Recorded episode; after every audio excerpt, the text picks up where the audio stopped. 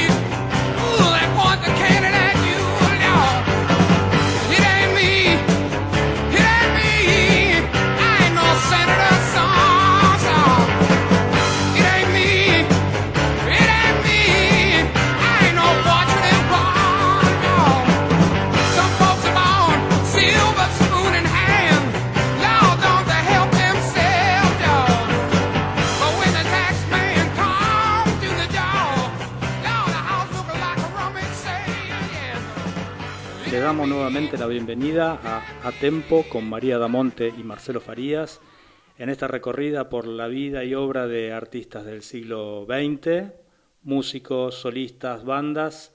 Hoy, Credence. ¿Cómo va, Marcelo? Muy bien. Me alegro. Bueno, el nombre de Creedence Clearwater Revival Si hay algo difícil de pronunciar, es Credence Clearwater me la Revival. complicaron, ¿eh? Sí, me la complicaron. Bueno, pero ¿sabes que saben que no tiene un significado como una frase? Eh, sí eh, obtiene un, un significado por separado cada palabra. Por ejemplo, la palabra Credence refiere a un amigo de Tom Fogerty que se llamaba Credence.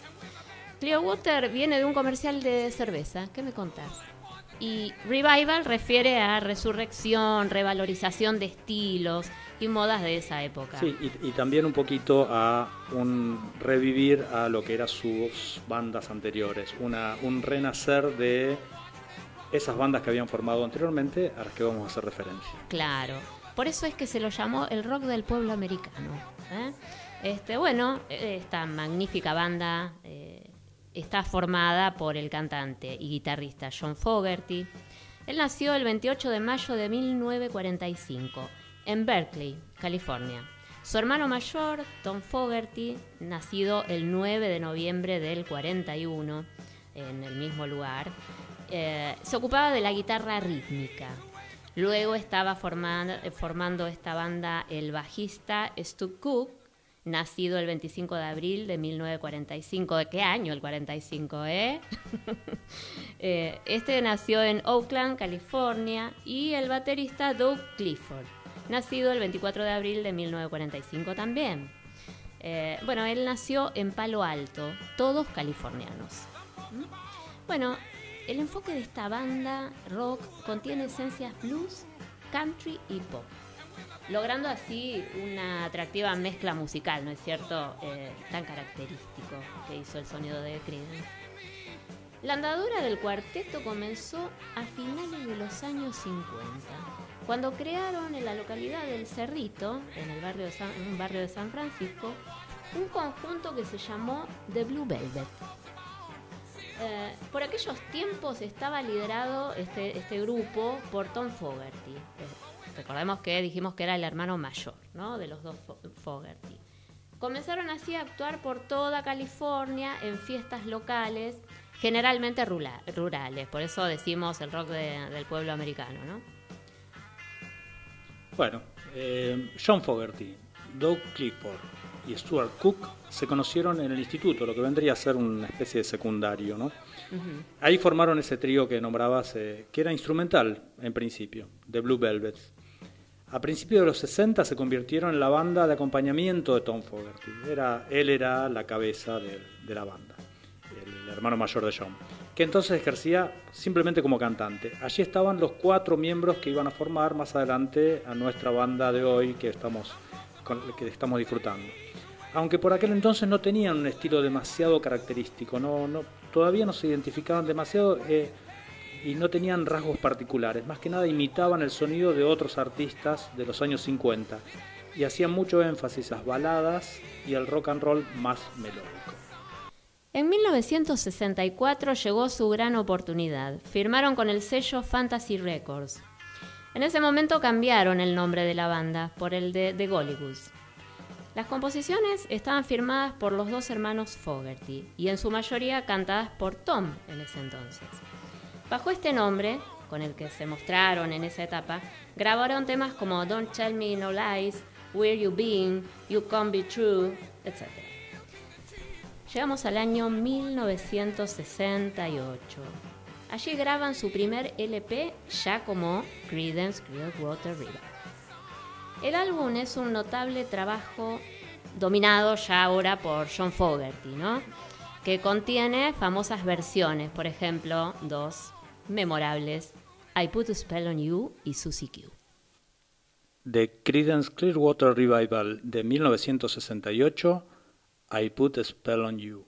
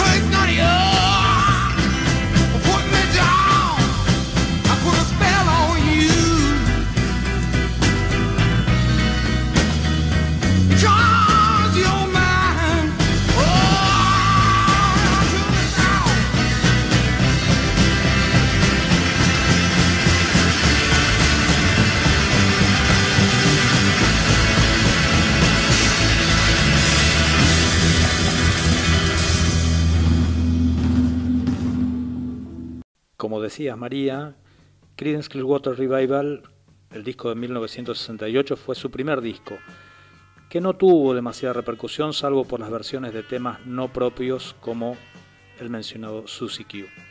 Y todavía tenía resabios de The Gollywood, una mezcla de sonido hippie y psicodelia. The Creedence Clearwater Revival de 1968, Porterville.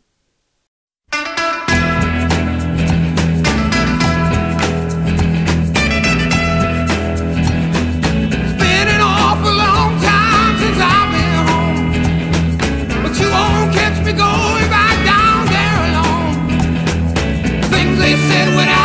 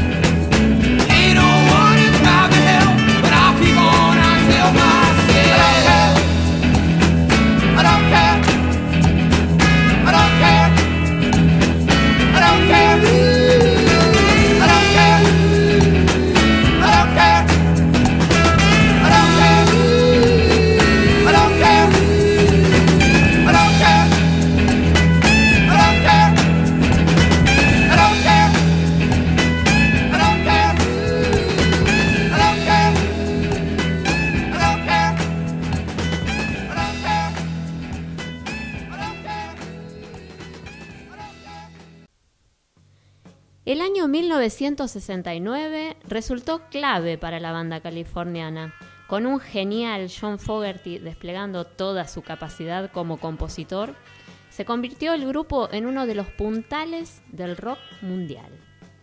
Es en ese año que lanzan su álbum View Country, del que surge su primer gran éxito, Proud Mary. Esa canción entró en los primeros lugares de las listas estadounidenses y británicas, convirtiéndose en una de las canciones más importantes del año. Para Bob Dylan, esa fue la canción más importante del año. De Bayou Country de 1969, Proud Mary.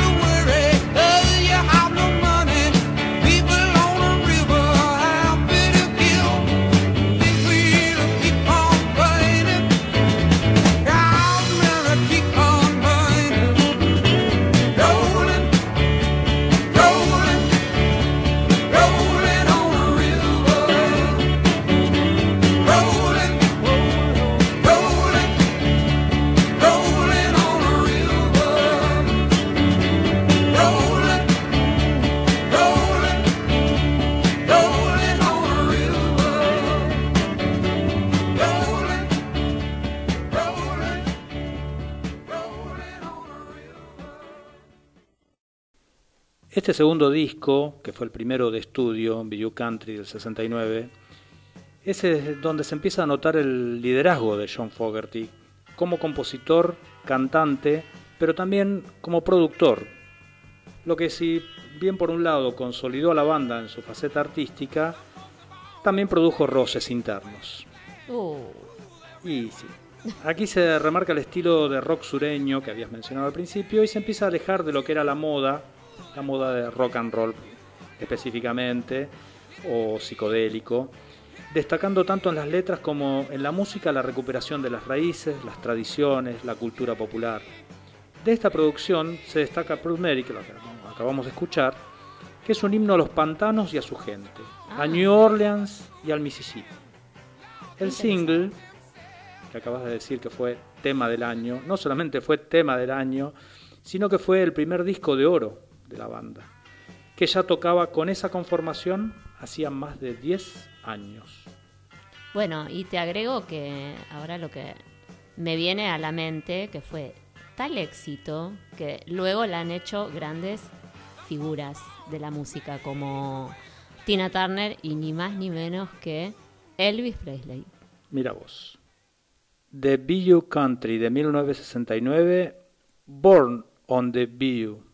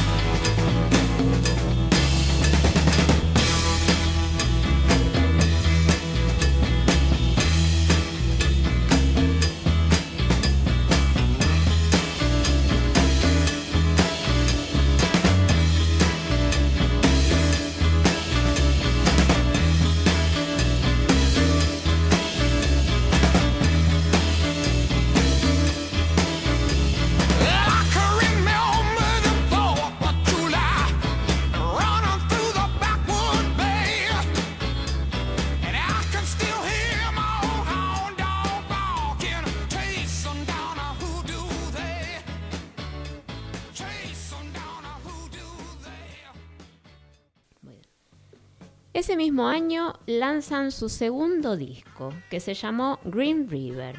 Este es un extraordinario álbum de corta duración en tiempo, que contenía un tema de gran éxito que se llamó Bad Moon Rising. También contaba con el tema Low Die. Ya habíamos comentado que había habido algunos roces eh, por la participación, por el liderazgo de John Fogerty. Y justamente hay una entrevista de ese año, de 1969, en donde el periodista le pregunta a Stu Cook, a Stuart Cook, si alguna vez se había encontrado en una situación en la que no le gustara algo del otro. Eh, pensemos que hacía más de 10 años que estaban juntos, ¿no? Es, Claro, claro. son lógicos los roces. Y si habían tenido alguna discusión fuerte, a lo que Cook respondió que efectivamente, pero se mantienen unidos porque les gusta, eso es lo que decía, les gusta lo que comparten, abro comillas, por más que nos odiemos. Wow. Textual. Odio fuerte. De Green River de 1969, Low Die.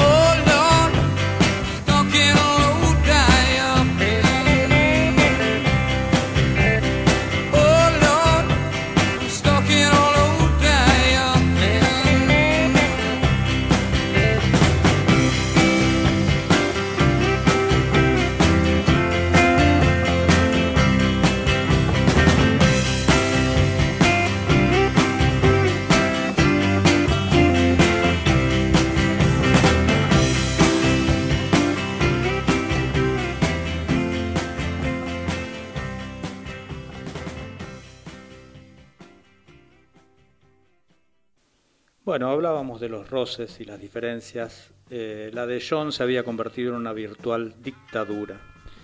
No solamente componía, llevaba la voz principal de la banda, ejecutaba los solos de guitarra y producía, sino que tenía, entre comillas, presos al resto de la banda, que dependían de su voluntad y de su control financiero, y obviamente de su virtuosidad. Es a partir de Green River, también de, este año, del 69, en donde la banda toma su definitivo y característico color country rock. Si bien este disco no logra que ningún single se convierta en super éxito como fue Proud Mary, en general es de factura superior a Bayou Country, debido a que John Fogerty también comienza a alcanzar su madurez artística. Veremos después si fue una dictadura, ¿no? Bueno, Veremos. The Green River de 1969, Bad Moon Rising.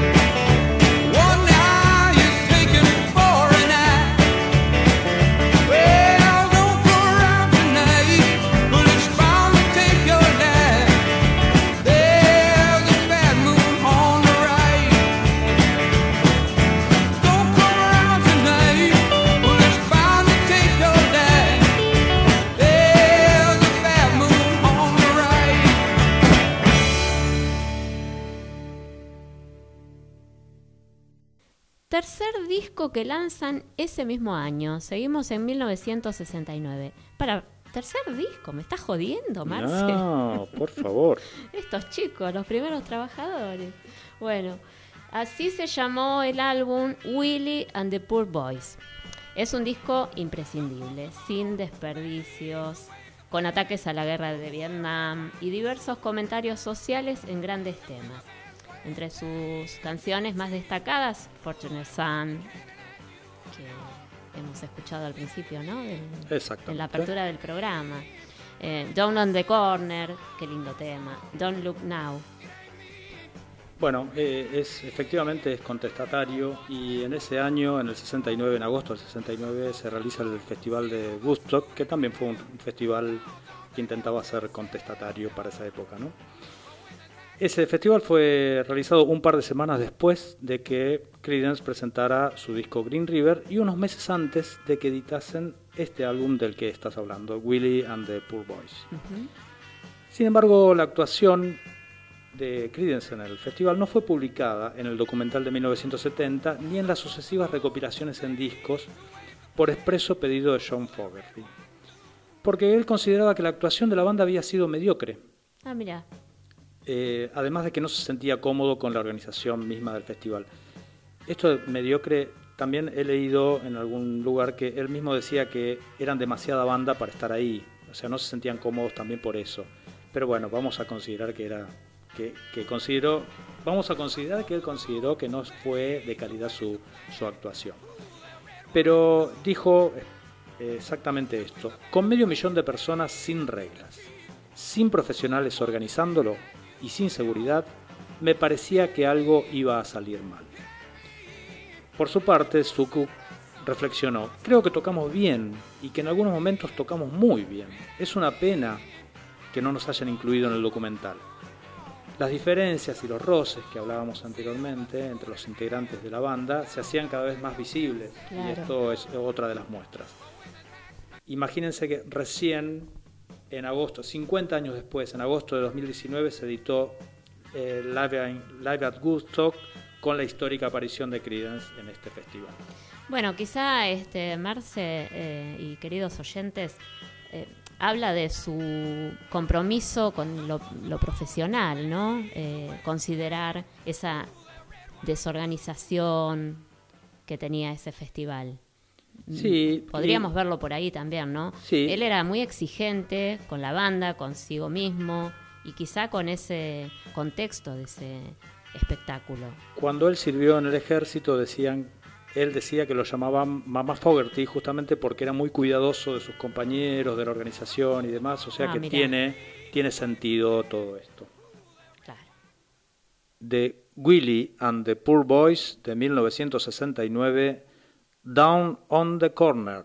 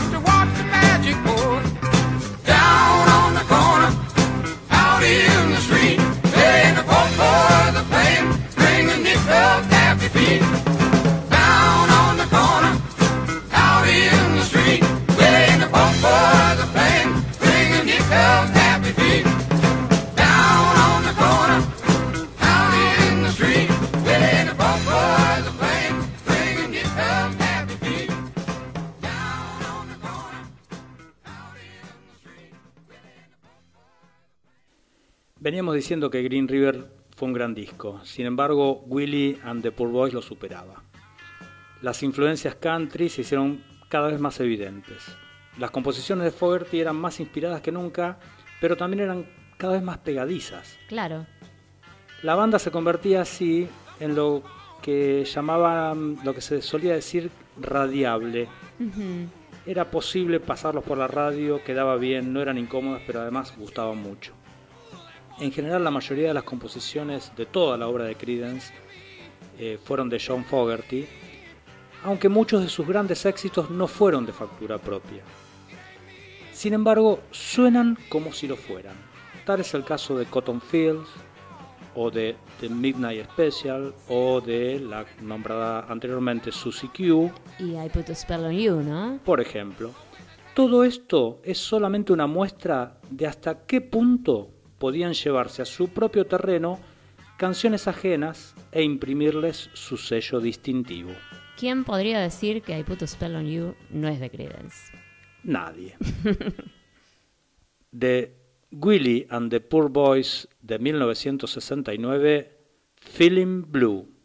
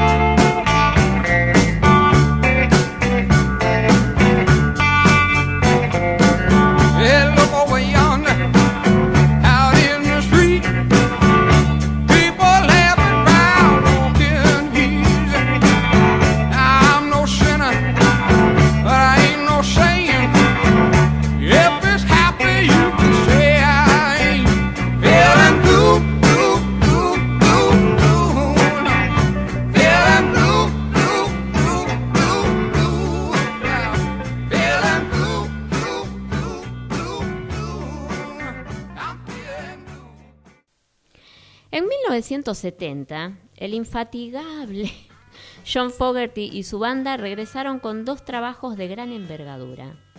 Uno de ellos fue el magistral Cosmos Factory. Este es un ecléctico, ay, cómo me gusta usar esa palabra. Ay, qué linda palabra, La pude me- me gusta, me poner. bueno, sí, fue un ecléctico álbum que incluye varios homenajes al rock de los 50. Este álbum cuenta con un repertorio que alcanza la cima del éxito. Por ejemplo, temas como Who Stop the Rain, otra vez la lluvia, ¿no? En sus temas. Traveling Band, Runs Through the Jungle y Upper Only Bane. Bueno, algunos críticos consideran que esta es la obra maestra de la banda de John Fogerty. Esto lo digo yo, ¿eh? ¿Podríamos llamar así a la banda o es demasiado? ¿Podríamos decir que esta es la banda de John Fogerty? Bueno, vamos a ver. No sé, ¿el dictador o el, dictador. genio? Y bueno, lo cierto es que el grupo está en la cúspide de su sonido, la habitual mezcla de blues sureño, country y rock es cada vez más fina. Todo aquí funciona al máximo rendimiento, melodías, arreglos, todo. Y por supuesto el público y la crítica responden con entusiasmo y logran su segundo número uno en los Estados Unidos, pero además en otros países. El, el tema que nombraste, Will Stop the Rain, es uno de los destacados que hace una suerte de evocación al Festival de Woodstock, justamente a ese barrial, a esa Claro. gente revolcada en el barro bajo la lluvia. ¿Quién detendrá la lluvia? Claro. The Cosmos Factory de 1970, Traveling Band.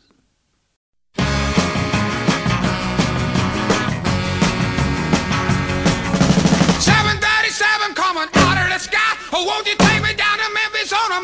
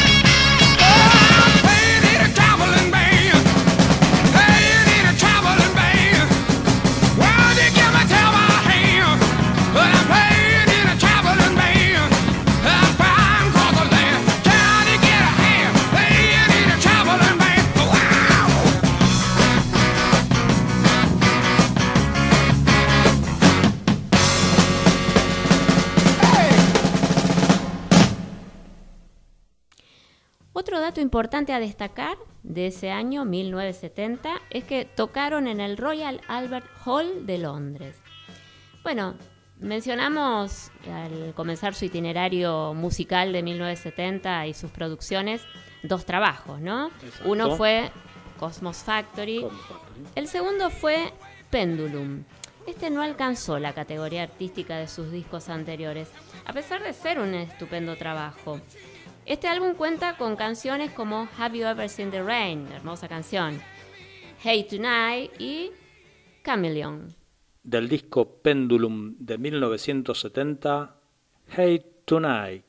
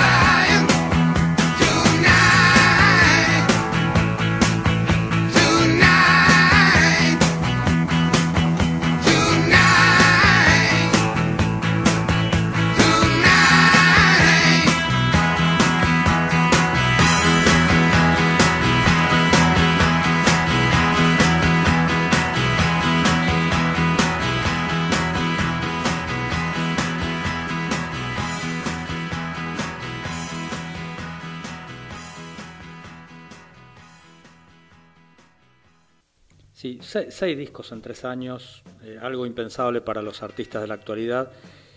Pero la verdad que es difícil la comparación, ¿no? Por la diversidad de medios de difusión actuales, las características técnicas. Pero bueno, yo diría que ninguna banda en la actualidad puede- podría seguirles el ritmo. Pero bueno, Ahora es- no me viene ninguna. eso es una, son apreciaciones, es contrafáctico, digamos, ¿no? Eh, como dijiste, el, el disco no es del nivel de Cosmo Factory ni, por asomo, sin embargo no, son malas las, composiciones. Lo que sí es cierto es que las presiones internas de la banda, que de las que ya veníamos hablando, pueden haber influido en su alma mater. Porque antes de la edición, o sea, se grabó, pero antes de editar, la pelea entre los hermanos Fogerty llegó al punto máximo, llegó a la ruptura y Tom se separa del grupo. Esto tuvo, lo, lo tu- mantuvieron oculto durante algún tiempo, pero en la gira, en la gira de presentación del disco, eh, actuaron como trío. El disco fue muy bueno, pero sin dudas el tiempo de Creedence parecía que se terminaba y ya se había ido su hermano y ahora venían los otros dos socios pidiendo pista. Claro, es así como los tres restantes miembros de la banda grabaron Mardi Gras, su disco más flojo, ¿no? En el que Clifford y Cook compartieron créditos en la composición y producción junto a John, pero mm, no fue bueno el resultado. Es en ese año 1972 que se considera que la banda se disuelve. Pero en 1974 realizaron giras con gran éxito y así se lanzó el directo Life in Europe.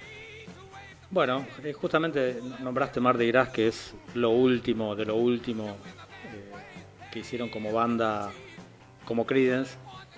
Y hay una reseña de 1976 que sale publicada en la revista Rolling Stone, que se puede googlear si quieren, donde está, está esta, esta declaración de John Landau, que es el crítico, ¿no? Y dice que, dice así del disco, en el futuro Mardi Gras puede ser conocido como la venganza de Fogerty. Bueno, ya habíamos hablado de todo el problema que, que suscitaba Fogerty como dictador, en donde él no quería ceder espacio porque se consideraba, consideraba que era mejor que los demás. Bueno, les leo algunas partes de, la- de las, de estas críticas de John Landau. Primero dice, ceder 6 de, las 10 de los 10 temas del nuevo álbum al baterista Doug Clifford y al bajista Stuart Cook puede haber sido una invitación al suicidio artístico para ellos, pero sin duda demuestra que John tenía razón desde el principio. Ah, Sí, efectivamente el genio creativo de Creedence fue John Fogerty. Por eso en algún momento dijimos, era la banda de John Fogerty, ¿no? Después eh, John Landau dice sobre los tres temas del bajista eh, Stuart Cook, que el músico, eh, que es un músico de la talla, no, perdón, que un músico de la talla de Fogerty lo respalde es deprimente. Pero que nos veamos obligados a escuchar a Cook en lugar de Fogerty es realmente insultante. Bueno, Fogerty tenía razón. y cierra, cierra con algo que me parece que es, que es significativo, ¿no? Eh, Landau dice, por lo general, cuando un grupo es una mezcla de talento y mediocridad, el talento obviamente era de John Fogerty, la mediocridad del resto de la banda, incluido su hermano, Sí, Tom, sí. ¿no? La mediocre, como se ha reconocido generalmente a Creedence, el talento trata de elevar la mediocridad. Y afortunadamente, en sus mejores momentos, ese, esa es la historia de Creedence. En Mardi Gras nos encontramos con el proceso invertido y el artista rebajado al nivel de los inútiles que lo rodean. Wow. Lapidario. Yo saco la conclusión que tenía razón. Bueno, Creedence, Clearwater Revival o la banda de John Fogerty todavía siguen dando trabajo y siguen produciendo, aunque no los veamos porque sus temas siguen siendo utilizados en- como bandas sonoras de películas. Y también en lo popular, mira, empezamos hablando de rock del pueblo americano. Bueno, no solamente del pueblo americano. ¿Quién no recuerda Brasil, decí lo que se Na, na. siente? Qué grande.